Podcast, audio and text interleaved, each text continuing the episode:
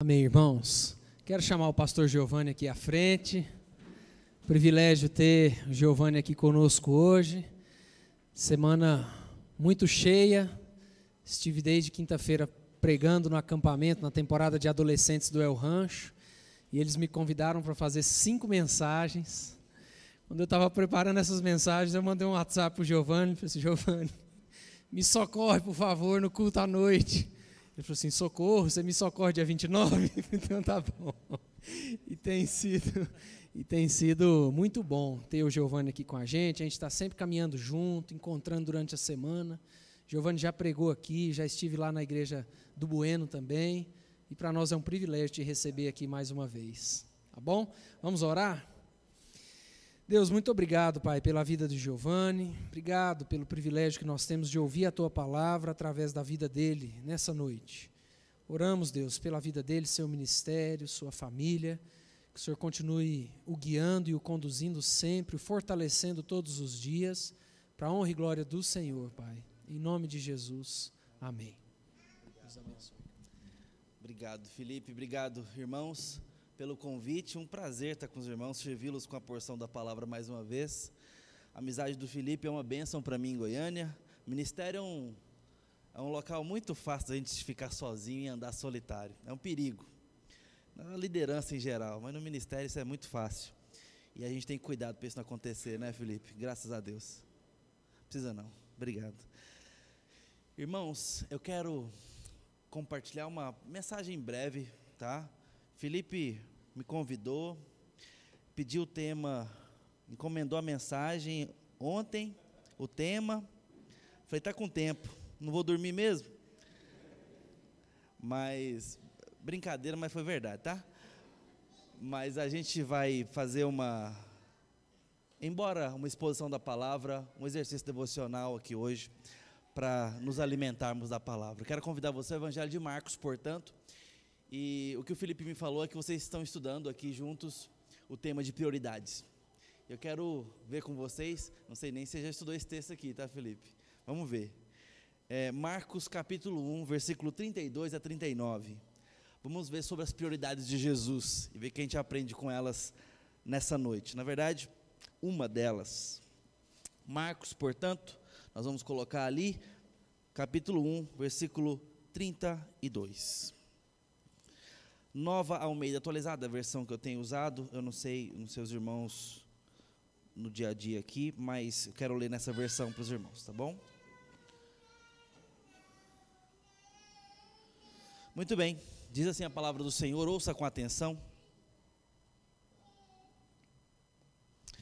À tarde, depois do pôr do sol, trouxeram a Jesus todos os enfermos e endemoninhados Toda a cidade estava reunida à porta da casa. E ele curou muitos que se achavam doentes, de todo tipo de enfermidades. Também expulsou muitos demônios, não lhes permitindo que falasse, porque sabiam quem ele era. Tendo se levantado de madrugada, quando ainda estava escuro, Jesus saiu e foi para um lugar deserto, e ali orava. Simão e os que estavam com ele procuravam Jesus por toda a parte. Quando o encontraram, lhe disseram: Todos estão à sua procura. Jesus, porém, lhes disse: Vamos a outros lugares, aos povoados vizinhos, a fim de que eu pregue também ali, pois foi para isso que eu vim. Então ele foi por toda a Galiléia, pregando nas sinagogas deles e expulsando os demônios. Até aqui a palavra do Senhor. Esse é um texto que nos ensina e tende a nos ensinar a dificuldade que a gente tem de falar não. E eu quero ler um poema, um poema do Silvio Ribeiro de Castro, do livro Livro de Pontes e Versos. Ele faz o poema Sim, Não. Esse é o nome do poema dele. Ele diz o seguinte: Sim, não. Jura que me ama? Eu disse que sim, para evitar um drama. Estava tão distraído que disse sim, mas me senti traído era tão insinuante que disse sim, no mesmo instante. Sentiu saudade? Eu disse sim, mas não era verdade. Estava tão carente que disse sim, mas foi deprimente. É uma promessa? Eu disse sim, porque tinha pressa. me pediu um beijo. Eu disse sim, sem o menor desejo. Me pegou de surpresa. Eu disse sim, só por delicadeza. Vivo em confusão, porque nunca aprendi a dizer não. Silvio Ribeiro de Castro. Quem já não teve dificuldade com dizer não? Felipe e eu conversávamos agora, não sei se a gente pode falar isso aqui, é coisa de gabinete. Só entre nós, tá? Às vezes a gente aceita uns convites que a gente arrepende. e eu já entrei em, em, alguns deles. Arrepende entre aspas, tá, gente? É queixa de pastor no gabinete. E eu já aceitei alguns deles e o mês, o ano mal começou. Eu falei, nossa, vai chegar. É igual o casamento marcado, chega. Quando você marca a data, chega, viu, noivos? E aí eu aceitei alguns convites assim, difíceis. Não é que é ruim estar tá lá, né? Mas é difícil de ir. Por exemplo, aceitei um que envolve quase dois mil quilômetros de carro. Mas não é por dificuldade de dizer não, não. É, são coisas da vida. Mas às vezes a gente entra em algumas frias por ter dificuldade de falar não. Às vezes a gente fala um sim, que na verdade a pessoa seria mais abençoada com o nosso não porque é um sim sem vontade, é um sim sem capacidade, é um sim sem interesse, é um sim sem poder, é um sim sem dever. Muitas vezes. Porque nós, muitas vezes, somos covardes. E outras vezes somos fracos. Ou tantas delas, e talvez a maioria de nós aqui, simplesmente desorganizados. E aí, a vida fica mais difícil. Como os versos do Silvio aqui contam para nós. Aliás, o próprio Steve Jobs disse um dia o seguinte, abre aspas: Algumas pessoas acham que foco é dizer sim para a coisa que você tem que focar. Hum, não é nada disso. Foco significa muito mais dizer não a centenas de outras boas ideias que existem. Selecione cuidadosamente. Fecha aspas alguém que talvez no mundo das invenções da, da tecnologia sobre mostrar para nós uma produtividade para um grande sim. O cara que filtrou suas escolhas muito bem. Esse texto nos fala disso. Esse é um texto onde Jesus está no seu ministério público inicial. Para aqueles que não sabem, o Evangelho de Marcos foi o primeiro a ser escrito. Dele, outros bebem, como por exemplo Mateus, Pedro é um grande aqui ouvinte né, de toda essa história e transmissor de tudo que está acontecendo no registro de Marcos. Marcos é um evangelho sucinto, resumido e o primeiro de registro. E ele escolhe a ação pública de Jesus para mostrar, capítulo 1, versículo 1, quem é o Jesus, filho de Deus. Ele começa dizendo isso, esse é o evangelho do Filho de Deus. Então ele vai argumentar nos seus capítulos sobre as palavras e ações de Jesus que evidenciam da sua autoridade divina. Esse é o objetivo de Marcos. Então se você olha com esse enfoque, você vai descobrir como que Marcos seleciona e coleciona os relatos dele. Ele pula de um milagre para outro, numa sequência de milagres, depois volta em curtos e breves sermões. Ele não foca muito em sermão, tanto quanto João, por exemplo, ou mesmo Lucas, que foca um pouco mais em relatos. Marcos vai direto para a ação. Ele está interessado em nos contar sobre os milagres. Qual o objetivo? Provar que Jesus é divino, que o homem também é Deus. Então, Daí se explica a ênfase de Marcos nos milagres. Aí fica fácil mostrar que de fato não se tratava de um mero humano. Mas nesse texto, que eu gostaria de intitular para os irmãos sobre o milagre que Jesus não fez, nós vemos Marcos mais uma vez com, entre aspas, as câmeras enfocando os milagres de Jesus, mas ele tem uma ruptura na narrativa, que é o que nós vimos aí. Ele não pode prosseguir com os focos no milagre, porque Jesus interrompe a sequência de milagres. Acompanhe comigo no texto novamente. Você percebe aí que à tarde, depois do pôr do sol, trouxeram a Jesus todos os enfermos e endemoniados. Toda a cidade estava reunida. Ele usa por duas vezes a palavra todo ou tudo para dizer sobre uma multidão ou uma diversidade, diver, é, diversificação de problemas que estavam acontecendo ali que Jesus estava tratando. Era muito e era distinto, era plural. Toda a cidade estava reunida porque existia uma expectativa generalizada ali daquele público em torno de um curandeiro que se mostrou divino ali. Aliás, polêmica que eu vou dizer aqui agora, muito espinhosa, mas vou de passagem passar aqui. Tá? Não me cerque depois do culto, eu tenho que ir embora, minha esposa, meu filho, tá? Mas aqui está uma das provocações que eu deixo para o dom de curas. Não acho que Deus parou de curar, mas acho que o dom regular cessou. Porque acho que seria de muita ah, de muito esvaziamento um dom regular de cura não ser usado amplamente onde se mais precisa. Por exemplo, no Hospital do Câncer. A porta. Olha o que está acontecendo aqui. Jesus não tem dom, ele tem poder. Ele é quem dota outros. Ele é que dotou os, os discípulos e os apóstolos com dons de cura. Jesus está aqui distribuindo cura para todo e qualquer enfermo, para todo tipo de doença. Não tem um tipo específico, não tem um jeito específico. Simplesmente cura quando quer. Você viu no ministério apostólico coisas extraordinárias como essa. Lembra que pela sombra de Pedro pessoas foram curadas?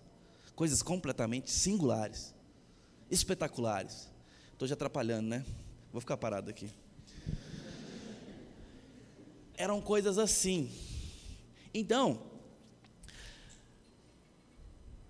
hoje eu creio completamente que Jesus pode continuar fazendo tudo o que ele fazia e sempre fez, consertando o mundo, trazendo ordem à desordem, restaurando o que se quebrou, o que está estragado, trazendo caminhada ao coxo, vistas ao cego, esperança ao desesperançado e o mais impossível e extraordinário, vida a um pecador morto. Jesus continua fazendo todas essas coisas quando quer, como bem entende, pelos instrumentos que ele deu, que é a igreja, os seus discípulos fazendo. Acredito ainda que ele pode fazer tudo isso. Só questiono muito severamente os dons regulares, como quem pode exercitar a qualquer momento, de qualquer jeito, tá? Bom, vou fechar essa janelinha, porque ela é bem espinhosa e bem polêmica. É só uma, um desabafo. Mas, Jesus está fazendo isso aqui.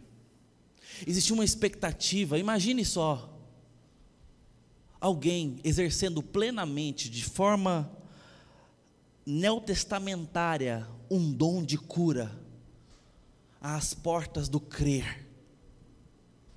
Se a cidade não ficaria empavorosa ali, tem uma irmã da igreja hoje na UTI.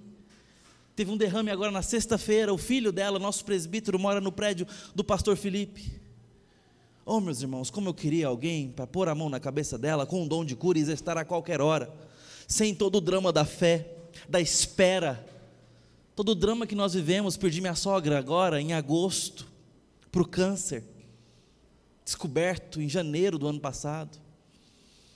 Rápido, se nós pudéssemos tirar do bolso uma cura, como Jesus pode, nós não faríamos? Pois bem, esses irmãos podem, irmãos não, esse povo aqui pode, por isso eles estão ali, todos. Jesus está curando, gente. Diz o texto no versículo 35 que é até alta madrugada. Quantas horas de cura, cura, cura, cura, cura. Aquela fila, certamente um burburinho, um, uma gritaria, uma expectativa.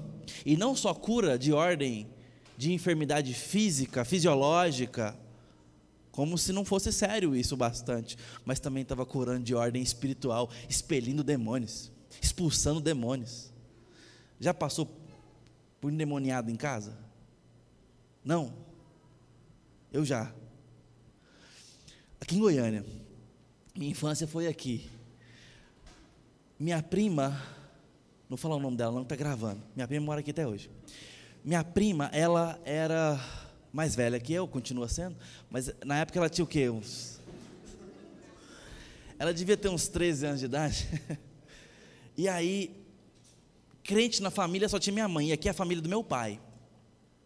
Então, a minha tia não tinha para onde levar a minha prima possessa, completamente possessa. Levava ela para casa. Programão da tarde. Menina possessa na cozinha de casa. A gente morava ali no Sonho Verde, gente. Não sei se vocês conhecem.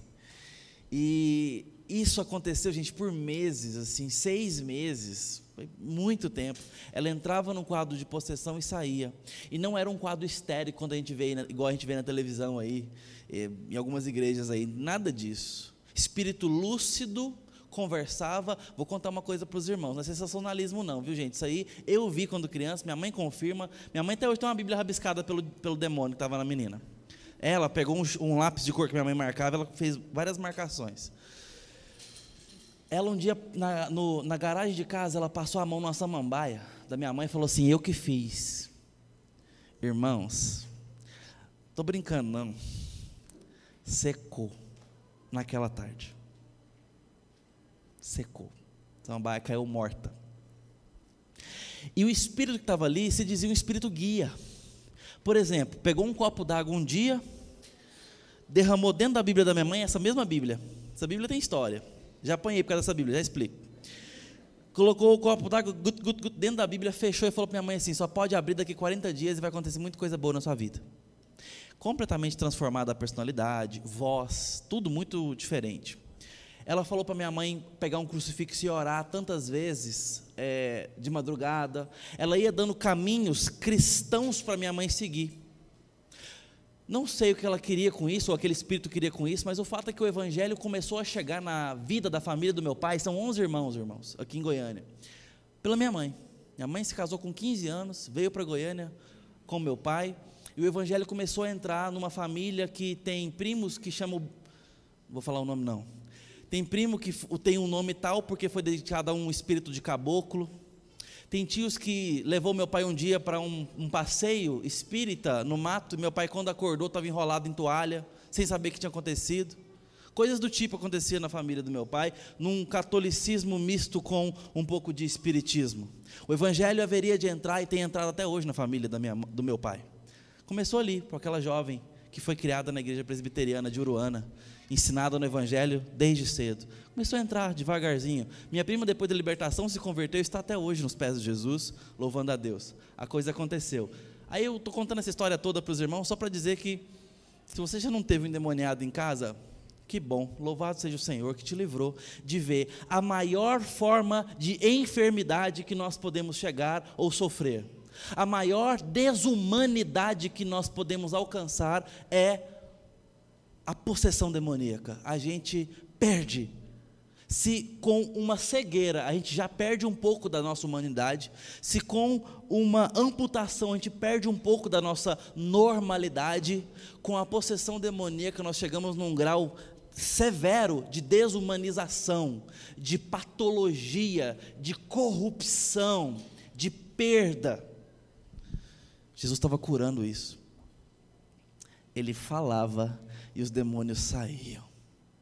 E ali voltava uma pessoa completamente curada para casa, com a vida transformada, andando, enxergando, sem hemorragias, sem câncer, meus irmãos, sem problemas quaisquer que sejam nos seus corpos e espírito e alma, nada, nenhum problema, tudo certo. Jesus estava fazendo isso com todos, para todos, e por isso todos estavam ali. Mas o texto então nos prega uma peça narrativa.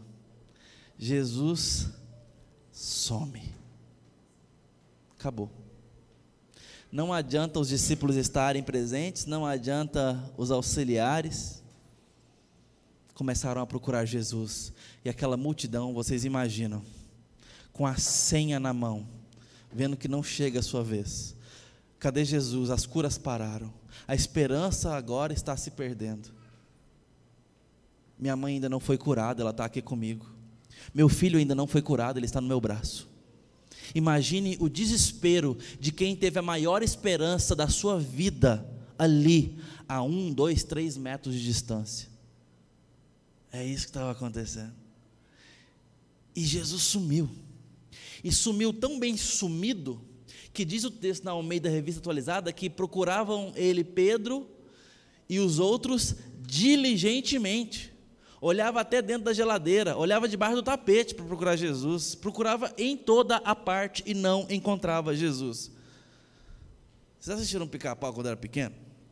Pica-pau de vez em quando arrumava umas confusão, quebrava o cacete, lembra? E virava uma fumacinha, não é? O que, que o pica-pau fazia? Saía de mansinha aqui, ó. E a confusão continuava. Eu fico imaginando uma cena, claro, não igual a do pica-pau, mas Jesus saiu e ninguém viu. Como isso é possível? Só faz um seguinte, um sentido. Tava uma bagunça ali. Estavam quebrando tudo no sentido de expectativa de serem curados.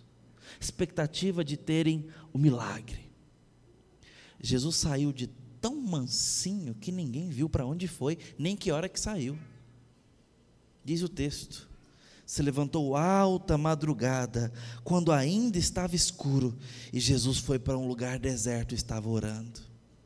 Ele foi falar com o Pai. Jesus deixa aqueles que o querem e vai atrás de quem ele quer. Veja a movimentação da prioridade agora a partir de Jesus e vamos tentar aprender alguma coisa. Jesus quebra a expectativa popular no mundo hoje onde tudo é visualização, tudo é medido por números, por likes, por quantidade de pessoas, de audiência, tudo é isso. Não se paga mais a nenhuma outra coisa hoje no mundo do que por audiência, no sentido de atenção. A atenção é a moeda mais cara do mundo hoje se tem atenção, você é uma pessoa poderosa. Deixa eu dar um exemplo bem corriqueiro: Copa do Mundo. Eu vou ter que te levar a essa memória dolorosa mais uma vez, me desculpe. Mas, pela primeira vez na história das Copas transmitidas por televisão, a Rede Globo no Brasil perdeu a sua exclusividade para um canal de YouTube do Casimiro. Quem é o Casimiro, gente? Um menino que faz é, live, né, transmite ao vivo jogo de videogame. A FIFA entregou para ele, toma, pode transmitir oficialmente a Copa do Mundo, o maior evento esportivo do planeta. Por quê? Porque o Casimiro, sobretudo na pandemia, alcançou audiência no seu canal do YouTube. Essa moeda é poderosíssima. E foi um sucesso, deu tudo certo. Jesus pega a audiência, a conta do Instagram imensa, uma aprovação popular imensa e diz: um retumbante não. E cai fora não apenas ele deixa a audiência para trás, mas ele deixa para trás a expectativa sobre ele. Expectativa de coisas boas. Ele vira as costas para aqueles que esperavam dele e acreditavam que dele poderiam ter algo bom. Jesus diz não para essas pessoas. Jesus não faz o milagre para todos. Ele não faz tudo. Ele não diz sim para todo mundo. Por que, que isso acontece e é algo tão inusitado nos evangelhos? Porque o mesmo Jesus disse que aquele que vier a mim, eu não ou jamais o lançarei fora. Como que isso é possível? Nesse episódio, ele está falando não para essas pessoas. A possibilidade é de ele já ter dito sim, maior do que a demanda desses outros sims. Tem vários pedidos aqui, muitos. Mas ele já disse um sim anterior, que esse sim menor ou todos estes sims me entenda, concorrem com, vão de encontro, competem. E ele não pode negociar o primeiro sim. Então ele diz: vamos anunciar o Evangelho noutros lugares, pois foi para isso que eu vim. Jesus diz não à expectativa, Jesus diz não à audiência, Jesus diz não a coisas boas e boas oportunidades de fazer o bem. Jesus não está falando não para as drogas, Jesus não está falando não aqui para a morte, para o pecado, não são coisas assim tão óbvias e desejáveis que a gente fale não. Jesus está falando não para coisas altamente desejáveis, esperadas e aprováveis. Porque são essas coisas que nos roubam. Em Deus ao Evangelho, John Piper nos escreve o seguinte: perdão, é, fome por Deus um livro sobre jejum, John Piper escreve o seguinte: o perigo da nossa devoção a Deus não é o veneno, nem, aí ele equipara aqui, é, a obscenidade do vídeo promíscuo na televisão. O perigo que pode nos arrancar a devoção a Deus são pequenas balas doces, pequenininhas, ou de muitos chuviscos do horário nobre que a gente absorve todos os dias. Ele está falando para uma época um pouco mais remota da nossa rotina de televisão, onde a gente sentava no sofá para ver televisão. Ele falou: o perigo não é você necessariamente, é, eventualmente, acessar um vídeo obsceno, completamente pecaminoso. Claro, isso é mal. Mas às vezes, o que de fato nos rouba da presença de Deus, muito mais é, ou muito mais perigoso de acontecer, é a gente encher o pandu espiritual de um monte de coisa que nos tira o apetite, coisas que não são erradas em si, porque essa a gente engole. Eventualmente, se a gente cai num pecado mais grosseiro, a gente se corrói, a gente pesa a consciência, o coração se aperta, a gente se arrepende e até se afasta. Mas e aquilo que a gente não acha que é pecaminoso, que a gente vai botando para dentro? E quando vê, está com a barriguinha cheia para Deus então não tem fome por Deus. Ele bota esse trampolim para falar sobre jejum e oração. Aí explica minha mãe não deixar eu comer uma balinha antes do almoço, uma balinha frigels de cereja. Se você comer isso, você não vai almoçar. E eu pensava, mas como? Se o prato de comida é desse tamanho, são dezenas de colheradas e a balinha é desse tamanhozinho, é só uma. Tipo, 20 colheradas, uma balinha. Não está pagando a conta, meu raciocínio. Mas minha mãe sabia que o açúcar era inibidor de apetite. Então, se eu comesse uma balinha, eu ia ficar sem apetite, porém não saciado, muito menos nutrido. Então, por isso que de lá vinha trovões, raios, relâmpagos e terremotos contra uma balinha qualquer. Jesus sabe que aqueles pequenos sims inofensivos, esperados e aprováveis, concorrem com outro sim, um maior, do qual ele não pode abrir mão. O nosso problema de dizer não muitas vezes é porque nós não temos um sim que valha dizer não. Deixa eu dar um exemplo: casamento. Quando nós decidimos nos casar, namorar, noivar e nos casar, o sim que dizemos nessa instância necessariamente é não e reluzente não para qualquer outra proposta nessa esfera seja virtual, seja profissional, seja social, seja lúdica, qualquer proposta romântica tem necessariamente um não, porque a gente já disse um sim maior. Se estamos em aliança, é não para todas as outras. Acabou. Fim de papo.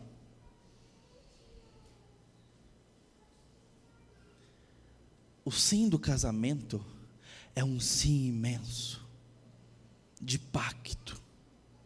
Agora, existe um não pressuposto e necessário para todas as outras propostas românticas. Todas as outras possibilidades. Inclusive as que são não de ordem de proposta de relacionamento, mas como eu disse, por exemplo, na esfera virtual, na esfera do que é adequado, do que não é adequado, social, no quesito elogio, forma de cumprimento e tantas outras coisas, onde eu lido com outra pessoa, onde eu lido, no, falando de pessoas hetero-orientadas, quando eu lido com uma pessoa do sexo oposto. O meu sim matrimonial regula agora a minha vida e o meu estilo de vida com relação ao sexo oposto. Todo e qualquer tipo de caminho relacional. Isso é um tipo de sim do qual nós estamos falando. O sim que dissemos para o trabalho, para a vocação, vai ser um sim que vai nortear todas as outras propostas profissionais de gestão de tempo, de envolvimento, de empreendimento pessoal, de engajamento, de treinamento, de descanso. Vocação, trabalho e profissão. O sim bem definido nessa área vai necessariamente ser não para tantas outras que concorrem. E por fim e principalmente, o sim que dissemos para Cristo Jesus é necessariamente não para tudo que concorre com o Evangelho e a sua cruz. É por isso que ele diz, ainda no capítulo 8 de Marcos: Tome a sua cruz e siga-me, se quiser vir após mim. E tomar a cruz é assumir a cruz para que alguém morra. É dizer sim para uma proposta, para dizer não para as outras. É um caminho exclusivo para dizer não para todos os outros caminhos. O sim que dissemos para Deus, agora é não para o pecado agora é não para o diabo, agora é não para corrupção, agora é não para o trabalho fraudulento, agora é não para maledicência, agora é não para lascívia, agora é não para a pornografia, agora é não para qualquer proposta imoral e indecente, agora é não para a corrupção do coração, é não para a preguiça, é não para a falta de oração, é não para mim mesmo. Porque eu disse sim para Jesus. Isso muda tudo. Jesus está nos ensinando isso. E o que ele faz? Como é que a gente vê esse sim, finalmente? Quando a gente vê o Evangelho de Lucas, isso fica muito mais claro do que o Evangelho de Marcos, inclusive. Não precisa abrir, porque eu vou passar por vários. No capítulo 9, diz que Jesus seguiu determinado para Jerusalém. No capítulo 13, diz que ele ensinava enquanto estava a caminho de Jerusalém. No capítulo 17, diz que ele estava se dirigindo para Jerusalém. No capítulo 18 de Lucas, os seus discípulos dizem que o destino dele é Jerusalém. E no capítulo 19, diz que ele seguiu em frente rumo a Jerusalém. E logo em frente diz o que acontece na tal de Jerusalém, quando ele finalmente chega: cruz e morte. Vamos para outros lugares, aos povoados vizinhos, a fim de que eu pregue também ali. Foi para isso que eu vim.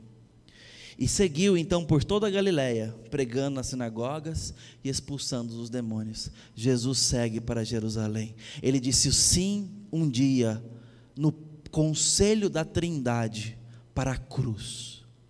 Nada haveria de persuadi-lo ou dissuadi-lo da caminhada para a cruz. Isso é prioridade, é foco, é entrega porque o bem que ele haveria de fazer na cruz, milagre algum compensaria. Aqueles curados de toda sorte de doença, eventualmente poderiam adoecer novamente. Aqueles endemoniados, eventualmente poderiam ficar possessos novamente. Ainda vivem num mundo caído, com um corpo corruptível sem a cruz de Cristo, eles jamais teriam o que realmente muda tudo: vida nova, eterna e um corpo ressuscitado e glorificado, completamente livre de toda enfermidade, seja ela espiritual ou física. Na cruz, Cristo compra o direito e o consuma de redimir pessoas para a eternidade, bem como de redenção da própria história, do ambiente futuro, do habitat humano, do cosmos. Na cruz, ele de fato vai consertar o que está quebrado, vai restaurar o que foi corrompido. Por isso Jesus pode dizer não para quem tem expectativa sobre ele. Por isso Jesus pode virar as costas para quem espera um milagre. Por isso Jesus pode falar não para quem estava ali o chamando pelo nome. Porque ele estava comprometido com um sim prioritário que de fato pode curar essa pessoa que o busca. Esse sim da cruz é o sim que ele diz quando diz: que aquele que vier a mim de maneira alguma eu lançarei fora. Porque é ir a Ele em relacionamento de amor que nos garante vida eterna. O que, que a gente tira para a nossa vida diante dessas coisas? Como é que está o tamanho da definição dos sims que você tem que dar para a vida, que você não pode abrir mão? Quão resolvidos estão seus caminhos de afirmação. Você disse sim para uma mulher um dia? Você disse sim para um homem um dia? Você está casado, está comprometido?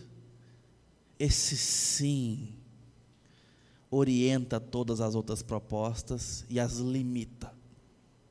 Honra. Honra esse sim. E não é apenas para dizer não para outras propostas, é reafirmar o seu sim, fazê-lo valer. Jesus vai, ele age, não apenas nega outras coisas e fica parado, ele age em prol do seu sim. Cuida da pessoa que você disse sim um dia, honra essa aliança. Você disse sim para amar, você disse sim para cuidar. Honra suas promessas, honre seus votos. Você já se encontrou no reino de Deus? Como é que está a sua vocação? Você entende para o que Deus te chamou? Pode ser para Vender pneu de carro pode ser para dar aula numa faculdade, pode ser para vender tomate na feira, pode ser para trabalhar no ramo imobiliário, pode ser para cantar louvores no culto, pode ser para ser missionário lá na China, pode ser tanta coisa. A questão é: você está interessado no chamado de Deus para sua vida? Você está interessado em viver para a sua glória, com o tempo de vida, os recursos de vida, com a sua família, com a sua estrutura, um senso de consagração existe aí? Porque senão, nessa área, sim e não estão completamente subvertidos, misturados e talvez tenham trazido ansiedade e tristeza à sua vida, porque nós não nascemos para falta de definição. Por isso Deus nos chama Pastor, mas o que, que eu faço? Busque, peça. Deus continua chamando, nos vocacionando a nos consagrarmos a Ele, tomar a cruz dele e segui-lo.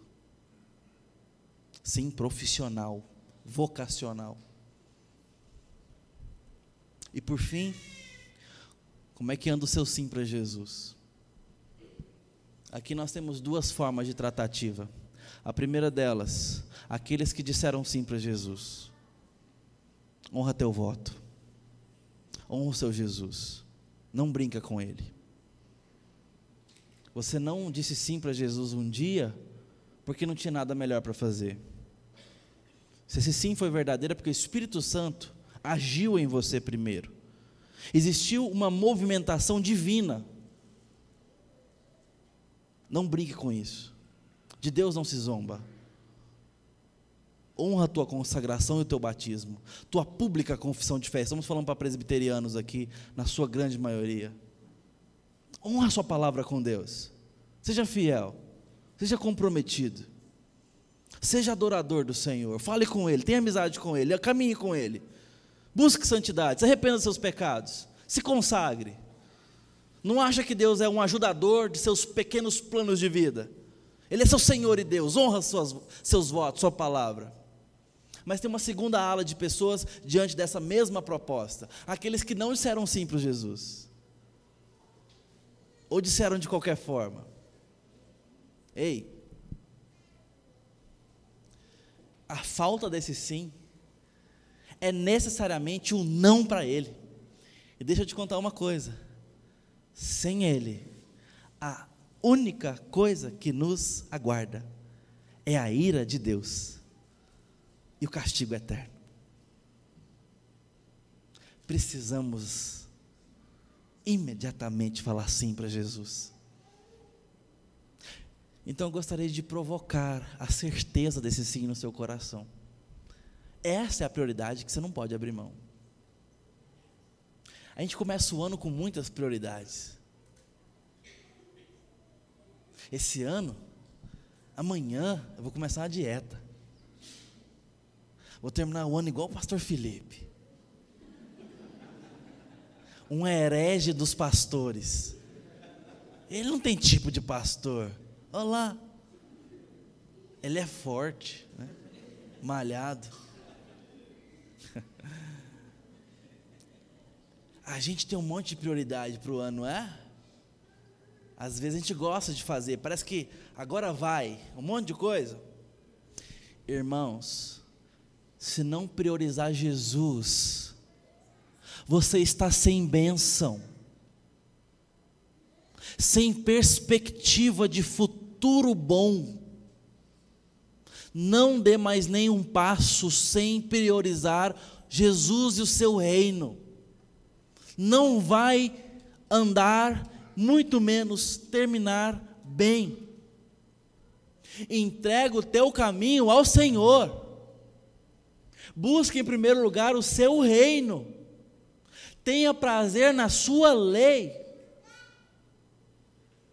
Para ontem, se você quer caminhar com bênção e conhecê-lo agora e para a eternidade, não deixa para depois. Pode não ter um depois. Não busca apenas para resolver um problema grave que você tem, de doença, de finança, de família, como aqueles que o buscavam.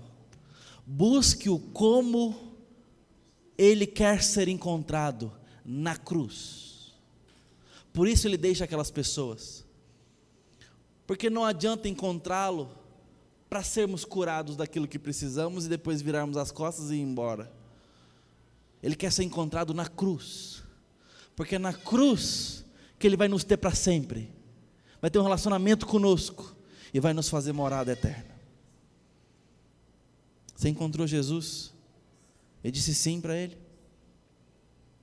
Se não, eu quero te convidar a fazer isso hoje, sem demora sem demora, sem charme, sem vacilo. Você não pode deixar para depois. Você precisa de Jesus. Por isso ele veio e não abriu mão da sua missão, para ver o fruto do penoso trabalho de sua alma e ficar satisfeito conosco. Bendito seja o Cordeiro de Deus. Vamos orar. Ó Deus bendito, Santo Senhor. Por Jesus Cristo damos glória hoje, porque ele subiu ao matador e não abriu a boca. Porque ele disse sim no conselho trinitário eterno e veio se encarnar humilhantemente e humildemente morrer por nós. Assim, Jesus nos ensina sobre prioridades que não podem deixar de ser. Que ao olharmos para Cristo possamos aprender hoje sobre prioridades fundamentais, a sermos mais responsáveis, mas muito mais do que gestão de tempo e de agenda, com prioridade de vida, alma e coração, consagração, por final. Nos ensine sobre essas coisas e tenha misericórdia de nós, Pai. Precisamos de graça para responder ao Senhor e continuar nos teus caminhos. Cuida desse povo teu aqui, Pai, do qual faço parte, ovelhas do Senhor. E nos abençoe com graça e bênção, no nome do nosso Jesus. Amém. Que Deus abençoe a amada igreja.